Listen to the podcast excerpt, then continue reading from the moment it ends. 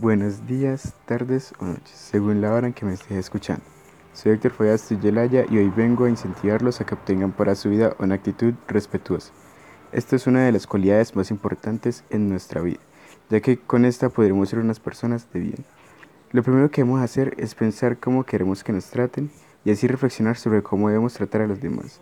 Cuando comenzamos a tener esta cualidad, vemos que tenemos una consideración básica hacia los sentimientos de los demás.